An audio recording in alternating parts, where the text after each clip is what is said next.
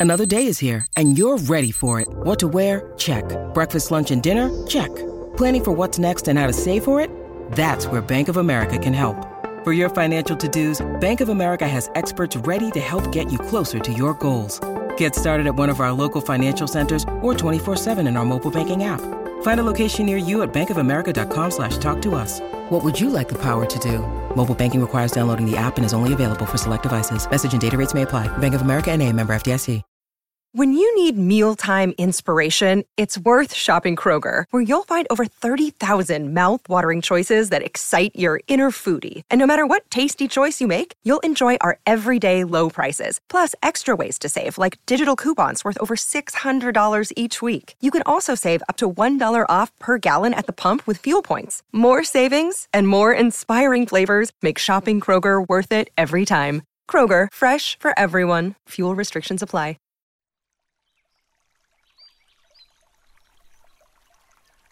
Hola de nuevo, ¿cómo estás? Espero y deseo que estés muy bien. Hoy, una vez más, haremos un viaje. Si más largo o más corto, depende con qué lo compares. Viajando a la velocidad de la luz, es decir, a unos 300.000 kilómetros por segundo, tardaríamos en llegar alrededor de 26.000 años, nada menos después de recorrer una cantidad tan grande de kilómetros que roza lo absurdo, aproximadamente 250 mil billones con B. Sí está lejos, pero para los estándares del universo es como si viviéramos a las afueras de una gran ciudad y quisiéramos ir de compras al centro. Sin embargo, hacer este tipo de viajes por el espacio conlleva viajar también en el tiempo puesto que si observamos un objeto que se encuentra a 26.000 años luz de nosotros, no lo estamos viendo como es en estos momentos, sino como era hace 26.000 años, exactamente lo que la luz ha tardado en llegar a nosotros. O dicho de otra manera, lo vemos como era durante el Paleolítico Superior, cuando los seres humanos éramos todavía cazadores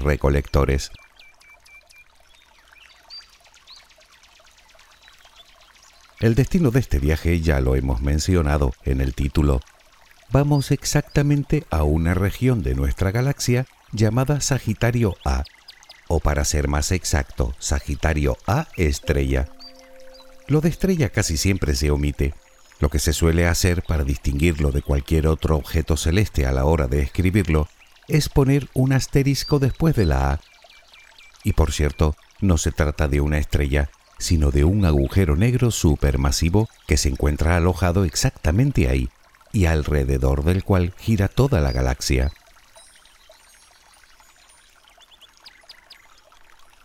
Nosotros vivimos en una galaxia con forma de espiral, una especie de disco gigantesco con brazos que salen desde el centro y con un diámetro total de unos 100.000 años luz. Pues hoy nos dirigimos justo al centro, al núcleo mismo de la Vía Láctea. Como seguramente sabrás, hace muy poco se publicó la primera fotografía que los científicos han logrado sacar de él. Aunque en realidad no se han utilizado telescopios ópticos, sería imposible, habida cuenta de las nubes de gas y polvo que nos impiden una visión directa. Luego lo veremos con algo más de detalle. Pero, ¿por qué tiene ese aspecto? ¿Qué tamaño tiene? Cómo y cuándo se formó. Y por cierto, corremos el peligro de que la Tierra pueda ser engullida por él.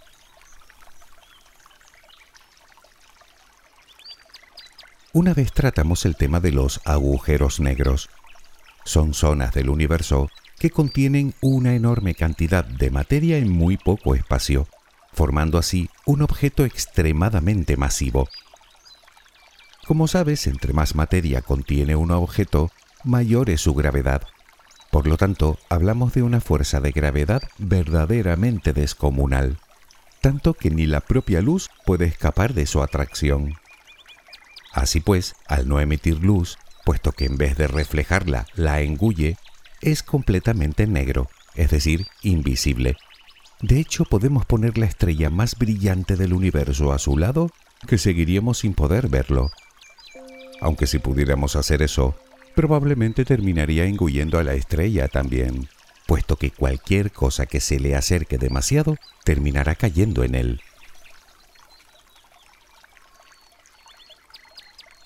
La pregunta más obvia es, si no podemos verlo, ¿cómo sabemos que está ahí? Bueno, en realidad no nos hace falta.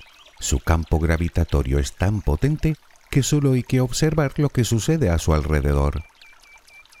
Imagina enormes estrellas viajando a una velocidad de millones de kilómetros por hora, orbitando alrededor de una zona concreta del espacio en la que a simple vista no hay nada. Pues ese fue el primer indicio. Pero sí que hay algo, y extremadamente compacto y pesado. Si pudiéramos verlo, sería algo así como un agujero tridimensional, es decir, que no importa el ángulo en el que lo mires, te seguirá pareciendo un agujero. Solo podemos ver hasta ahí. Más adentro, en la singularidad, donde se concentra la materia, es imposible, ya que todo lo que atraviesa el llamado horizonte de sucesos, algo así como la frontera de no retorno, ya no vuelve a salir. Insisto, ni siquiera la luz.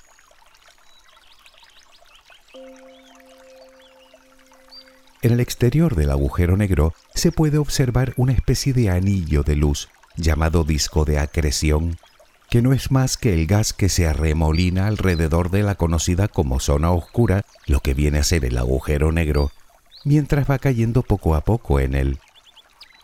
Ese movimiento provoca que las partículas choquen unas con otras, adquiriendo temperaturas de entre 10 y 12 millones de grados unas dos mil veces más caliente que la superficie del Sol.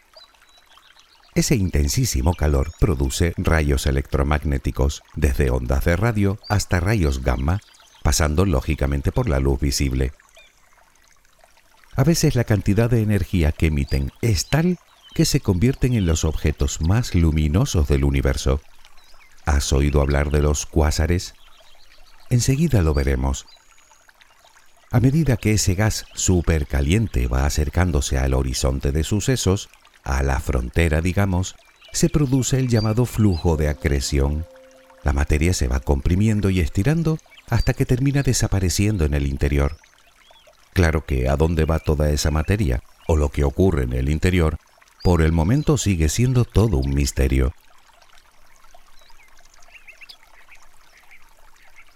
Los agujeros negros se forman por el colapso de una estrella gigante de varias veces la masa del Sol. Cuando una estrella de esa envergadura, o incluso mucho mayor, consume todo su combustible, expulsa al espacio sus capas externas en una gran explosión llamada supernova, mientras que su núcleo se encoge hasta un tamaño minúsculo, concentrando toda esa masa en una zona muy pequeña del espacio. En este caso hablamos de lo que llaman un agujero negro de masa estelar, es decir, producido por una estrella. Estaríamos hablando de un agujero bastante pequeño, de unas pocas decenas de kilómetros de diámetro. Probablemente habrá millones ahí afuera, pero por el momento son virtualmente indetectables. Sin embargo, cuando hablamos de Sagitario A, hablamos de otra cosa mucho, mucho mayor. Y es que existen varios tipos de agujeros negros, dependiendo de la masa que contengan.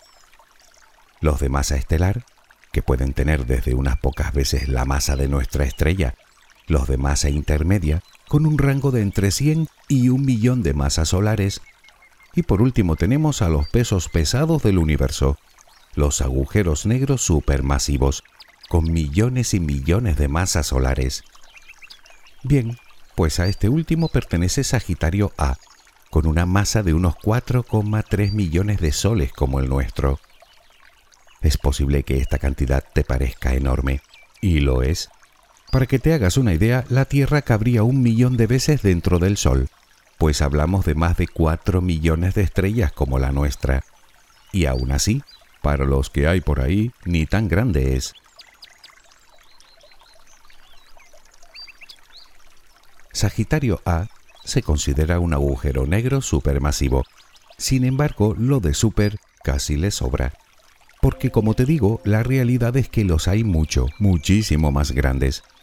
Por ejemplo, el que alberga la galaxia M87, a unos 55 millones de años luz de nosotros, con una masa de más de 6.500 millones de soles.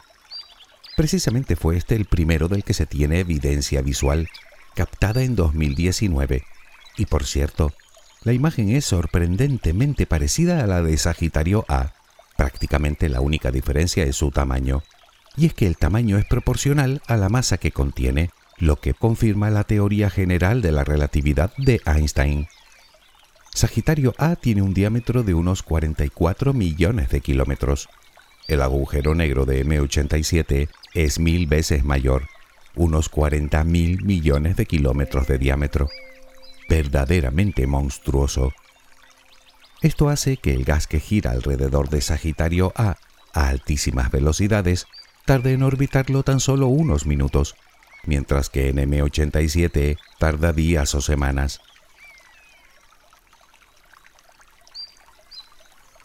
Obviamente el hecho de que un agujero negro sea mayor que otro depende únicamente de su masa, es decir, de toda la materia que haya tragado desde que se creó.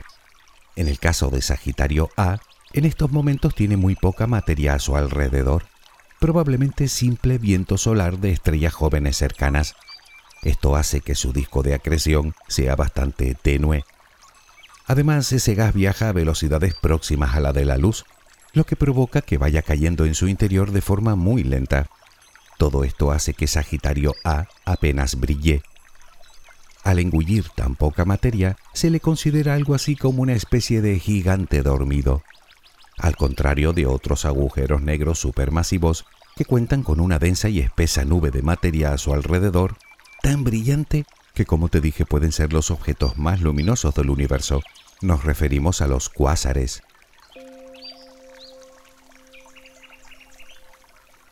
Imagina por un momento una galaxia joven con muchísima materia girando cerca de su centro, donde se aloja un agujero negro supermasivo de, pongamos por caso, mil millones de masas solares.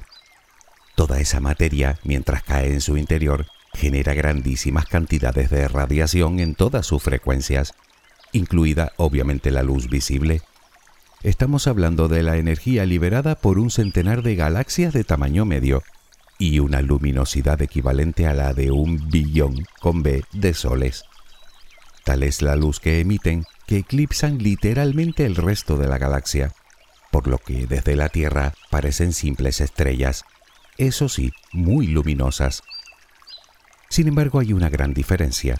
Resulta que las estrellas casi no emiten ondas de radio, y los objetos a los que nos referimos sí, y mucha además de gran cantidad de radiación de alta energía. Ese es el motivo por el cual, cuando los astrónomos los descubrieron allá por los años 50 del pasado siglo, los bautizaron con el nombre de fuentes de radio cuasi estelares, un término que en su abreviatura derivó en el que conocemos hoy, cuásar, el núcleo de una galaxia activa. Esto nos lleva a la pregunta del cuándo. ¿Cuándo se formó Sagitario A? Para contestar esta cuestión, debemos seguir hablando de los cuásares. Resulta que el cuásar más cercano observado se encuentra a casi mil millones de años luz de nosotros, el más lejano a más de 13 mil millones de años luz, es decir, que su luz ha tardado nada menos que 13 mil millones de años en llegar hasta nosotros, el triple de la vida de nuestro propio sistema solar. Esto significa que cuando la luz partió de él, el universo era aún muy joven, contando solo con unos 780.000 años de vida. De lo que se deduce que los agujeros negros supermasivos son muy antiguos. ¿Cuánto? Bueno, es imposible de saber, pero sí parece que la mayoría se formaron en las primeras etapas del universo, y según los astrónomos, de dos posibles maneras.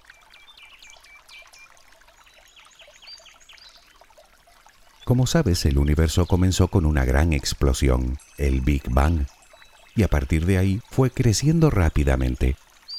Si tenemos en cuenta que toda la materia se creó en ese mismo instante, es lógico pensar que al principio, mientras el universo se expandía, la concentración de materia sería muchísimo mayor a la actual. Eso crearía estrellas gigantes que después de unos pocos millones de años explotarían en supernovas creando infinidad de agujeros negros. Dichos agujeros negros tendrían a su disposición ingentes cantidades de materia, incluso otros agujeros negros, para ir creciendo de forma relativamente rápida. Su enorme gravedad podría haber sido el germen para la creación de las primeras galaxias. Esta pudo ser una de las formas en las que se crearon los agujeros negros supermasivos, pero antes hablamos de otra posible manera, y tiene que ver con la propia onda expansiva del Big Bang, que pudo comprimir determinadas regiones del espacio con altas concentraciones de materia y crear así otros agujeros negros. Obviamente no se puede saber cómo se formó exactamente Sagitario A, pero sí es de suponer que hace miles de millones de años pudo ser perfectamente un cuásar tremendamente brillante. A medida que se fue agotando el combustible, es decir, la materia circundante, dejó de alimentarse hasta adquirir el aspecto adormecido que presenta hoy. Sin embargo, eso no significa que en algún momento la cosa no pueda cambiar. Me explico. Como seguramente sabes, dentro de miles de millones de años, la Vía Láctea colisionará con nuestra galaxia vecina, Andrómeda, otra galaxia espiral situada a unos 2 millones de años luz. Difícilmente las estrellas de ambas galaxias chocarán unas con otras, habida cuenta de las enormes distancias que las separan. Pero sus agujeros negros sí que terminarán por unirse en uno muchísimo más grande y poderoso. Primero orbitarán entre sí, girando cada vez más cerca y más rápido el uno del otro, hasta que por fin se fusionarán. Tal vez en ese caos quede abundante materia girando alrededor del coloso, por lo que podría convertirse en algo similar a un cuásar, lo que haría que de nuevo comenzara a brillar.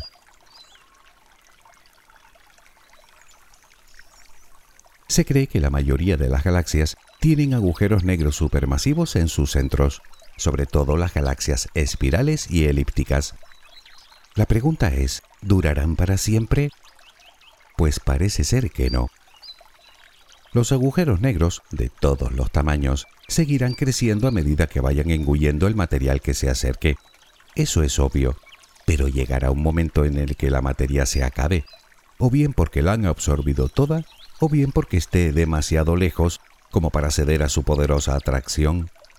No olvides que el universo continúa expandiéndose y todo apunta a que seguirá haciéndolo para siempre.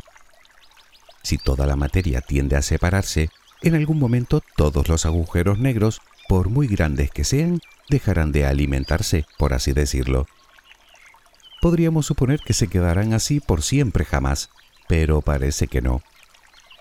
Existe algo que llaman radiación de Hawking, postulada por el prestigioso y tristemente desaparecido cosmólogo en la década de los 70.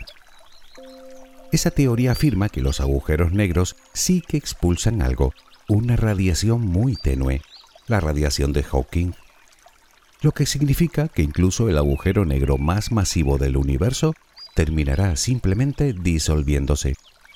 Esa pérdida es extremadamente lenta, así que para que eso suceda tendríamos que esperar un periodo millones de veces superior a la vida del propio universo.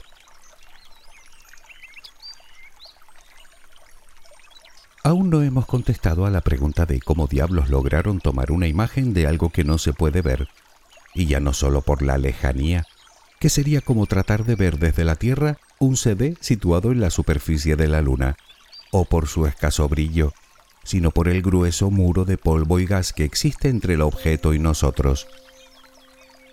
La imagen nos muestra la zona oscura y el disco de acreción, brillante y caliente a su alrededor, igual que sucede con la imagen del agujero negro de M87, tomada un par de años antes.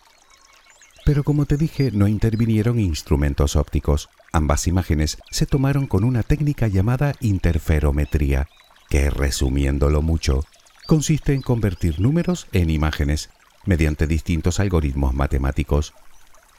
Por lo tanto, sería más justo decir que esas fotografías se las debemos a las matemáticas, también a un radiotelescopio de casi el tamaño de la Tierra que recopila los datos y a 10 largos años de trabajo de un grupo de unos 300 investigadores. Por supuesto entenderás que aún no hemos fabricado un telescopio del tamaño de un planeta, pero lo cierto es que no está lejos de la realidad. Lo que hacen los científicos es unir las señales de distintos radiotelescopios repartidos por todo el mundo, haciendo que todos funcionen como uno solo. En este caso han sido ocho en total, situados en Chile, México, España, Estados Unidos y el Polo Sur. Lo llamaron Telescopio del Horizonte de Sucesos, o EHT por sus siglas en inglés. Coordinados con la precisión de un reloj atómico, los investigadores lograron crear un radiotelescopio de más de 10.000 kilómetros de diámetro. Pues bien, durante días y días, esos instrumentos tomaron millones y millones de mediciones de distintas longitudes de onda del espectro electromagnético, sobre todo de ondas de radio.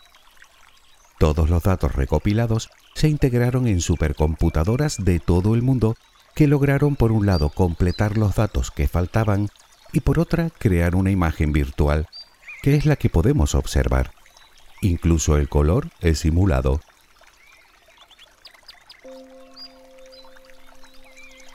Los científicos ya están trabajando para obtener algo más que una imagen de Sagitario A. Quieren obtener lo que sería una sucesión de imágenes, algo así como una película que les permita entender con más exactitud la propia dinámica del agujero negro y de su disco de acreción. Por cierto, pensando yo, nos queda por contestar la pregunta más inquietante de todas. ¿Estamos a salvo con ese monstruo acechando en el centro de la galaxia? pues sí, a salvo del todo. Afortunadamente estamos muy lejos de él. De todas maneras, te confieso que cuando observo la imagen, la verdad es que miedo no es la sensación que me produce. Mucho más que eso me infunde respeto, admiración, sobrecogimiento, intriga, humildad. Y de hecho siempre termino preguntándome lo mismo. ¿Qué cosas extraordinarias quedarán ahí fuera por descubrir de las que no tenemos ni idea? Apasionante, ¿a que sí? Espero que tengas una luminosa jornada. Hasta muy pronto.